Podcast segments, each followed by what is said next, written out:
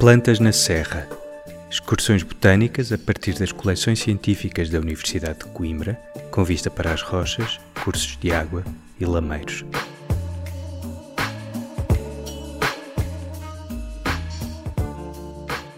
Uma beleza pré-glaciar. Em tempos mal vista por ser venenosa e um perigo para os animais de pasto, resiste por cá como um raro e belo testemunho da floresta primitiva. Tem Vozela como principal casa. Já sabem qual é a planta de hoje? Vamos falar agora do luendro, na beira alta, ou adelfeira, de nome científico Rhododendron ponticum, subespécie Beeticum. É uma planta da família Ericaceae.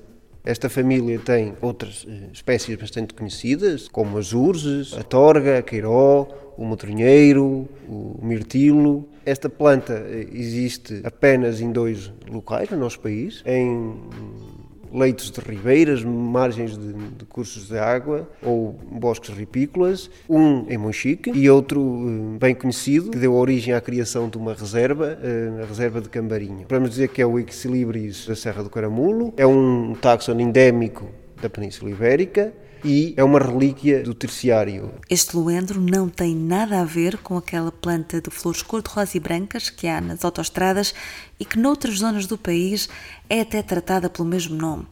O luendro do caramulo é um arbusto que pode atingir os 3 metros de altura.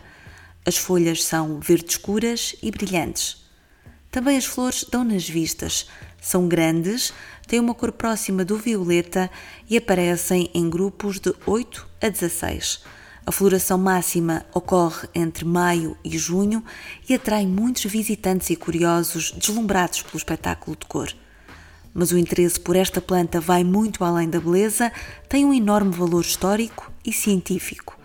É, como já disse o Felipe, uma relíquia da floresta que dominava a Península Ibérica antes da última glaciação na época miocénica, há entre 23 a 5 milhões de anos, no Mediterrâneo existia um clima eh, subtropical, úmido, com muitas espécies da família Lauraceae. Eram plantas com folhas eh, persistentes, bastante largas, folhas inteiras e que hum, chamávamos a essa floresta, e ainda chamamos, porque ainda temos, eh, por exemplo, no arquipélago da Madeira e dos Açores, floresta da Laurisilva, silva de floresta, uma floresta de lauráceas.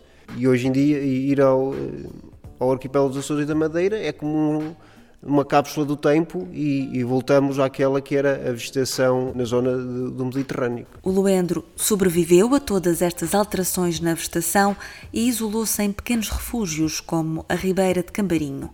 É na Serra do Caramulo que encontramos em Portugal a maior área natural desta subespécie, que fascina agentes da terra e investigadores pelo menos desde o século XIX. Fui buscar a pasta de Rhododendron pontico, espécie beético, e aqui podemos observar alguns dos exemplares mais eh, antigos, colhidos no Caramulo, como por exemplo este aqui, colhido por Aires de Gouveia, e depois este exemplar tem aqui a particularidade de ter sido distribuído na Sociedade Bruteriana. Este é um dos, dos mais antigos, colhido em abril de 1879, mas podemos observar outros exemplares colhidos, este, olha, concretamente em Cambarinho, depois já em 1926.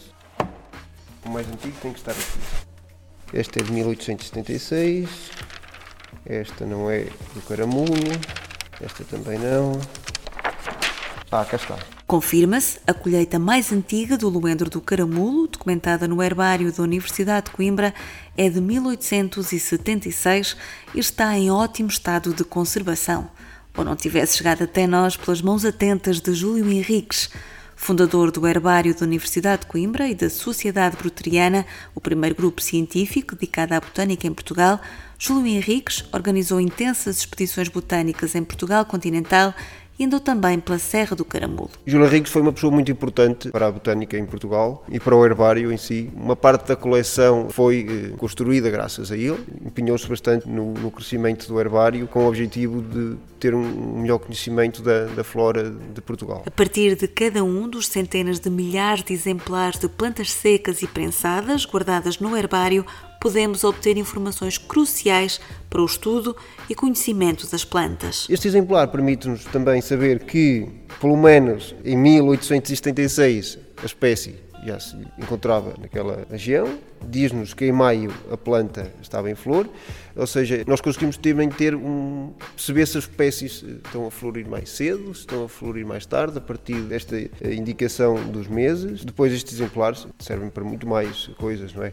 Não é nos melhores casos para isso, mas quando há dúvidas eh, de identificação, para o estudo de que espécies é que efetivamente existem em uma determinada área, não há nada como ter uma prova de como é que são as espécies, como é que é o, o rododendro póntico, espécie ibérico no caramulo, do que ter um exemplar e que permite que o investigador não tenha que se deslocar ao caramulo e que consiga ter aqui a indicação de como são estes exemplares, quer no caramulo, quer em Monchique. A lista nacional de sítios da Rede Natura 2000, que engloba as áreas especiais de conservação da União Europeia, integra a Reserva Botânica de Cambarinho, criada em 1971.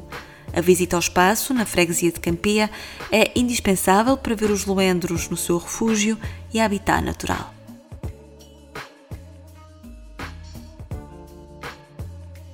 Esta é a planta da semana. Eu sou a Sónia. Até à próxima.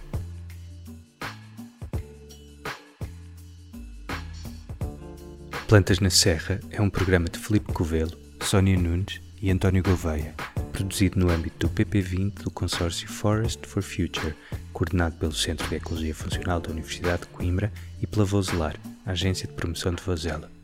Cofinanciado pelo Centro 2020, Portugal 2020 e União Europeia através do Fundo Social Europeu.